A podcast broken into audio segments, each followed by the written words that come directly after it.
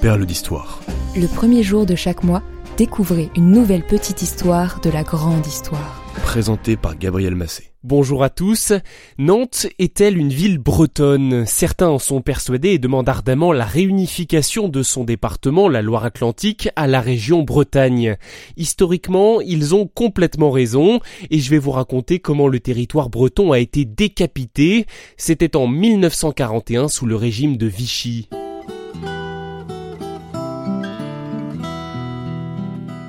Revenons d'abord aux origines. L'armorique gallo-romaine prend le nom de Britannia au VIe siècle. Cette terre devient la Bretagne, d'après ce que nous rapporte dans ses écrits l'évêque Grégoire de Tours. La Bretagne naît comme entité politique au IXe siècle avec le souverain Nominoé.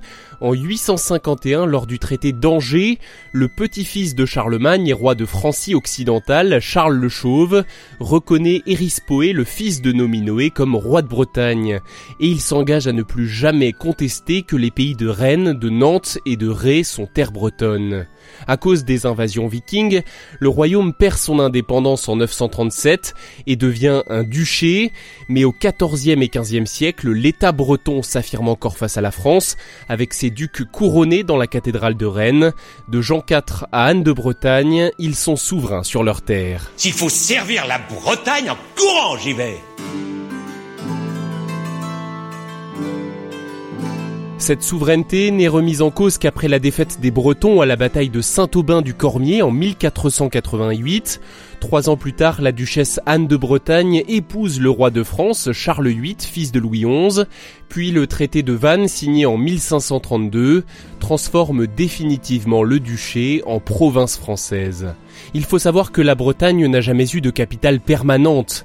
À sa tête, il y avait plusieurs villes, Rennes, Vannes, Dole, Guérande, Plouermel, Vitré, Redon, Fougères et bien sûr Nantes une ville d'une importance majeure par sa prospérité économique et sa position géographique. D'ailleurs, vous pouvez toujours visiter à Nantes le somptueux château des Ducs de Bretagne. À la Révolution française, la France est découpée en 83 départements. Les provinces de l'ancien régime disparaissent et la Bretagne est divisée en 5. Le Finistère, le Morbihan, les Côtes du Nord, aujourd'hui nommées les Côtes d'Armor, l'Ille-et-Vilaine et la Loire inférieure qui est maintenant le département de Loire-Atlantique. Malgré la réalité juridique, ou devrais-je dire cartographique, la Bretagne est toujours unie, ses habitants sont encore tous bretons. C'est pas faux.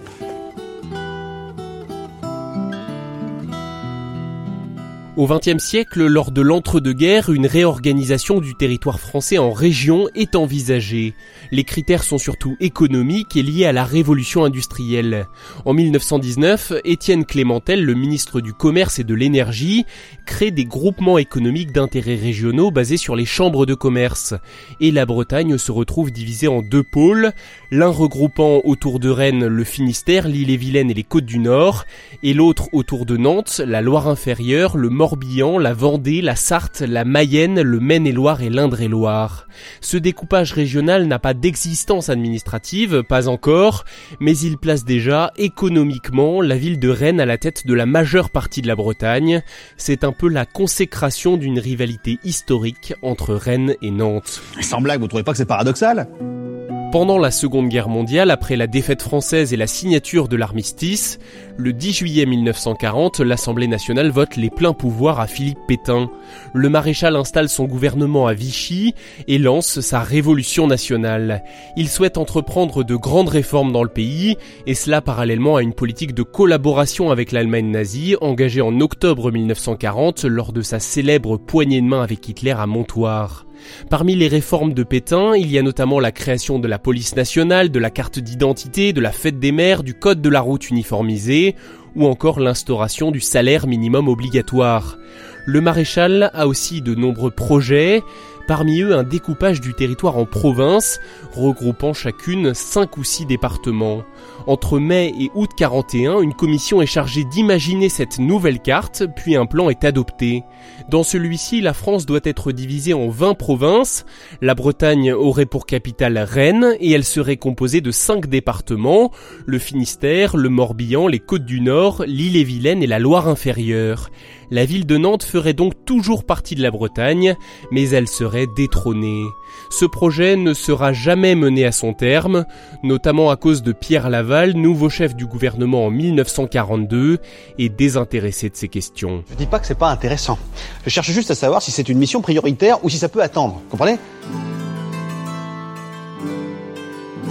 Entre-temps, le gouvernement de Vichy a déjà mis en place un découpage provisoire, une division préfectorale, l'objectif étant de décentraliser temporairement le pouvoir à travers des préfets régionaux. Le 30 juin 1941, un décret est signé par le maréchal Pétain, faisant de Rennes le chef-lieu d'une préfecture à quatre départements, excluant alors la Loire inférieure et donc Nantes, qui sont rattachés à la préfecture d'Angers. En septembre 1943, le préfet d'Angers déclare au journal L'Ouest éclair, qui deviendra Ouest France, que le choix d'Angers comme chef-lieu de région a été imposé par les circonstances. À la paix, Nantes reviendra à la Bretagne si les provinces sont reconstituées à ce moment-là. Mais elles ne l'ont pas été.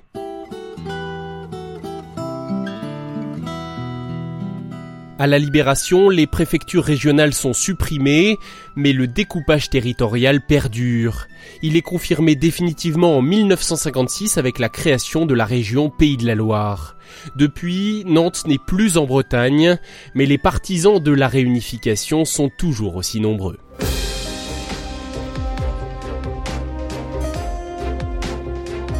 Merci d'avoir écouté cet épisode. N'hésitez pas à vous abonner, à partager ce podcast.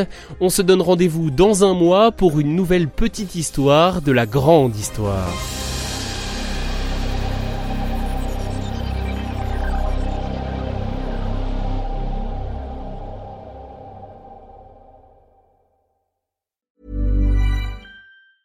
Hey, it's Paige DeSorbo from Giggly Squad. High quality fashion without the price tag. Say hello to Quince.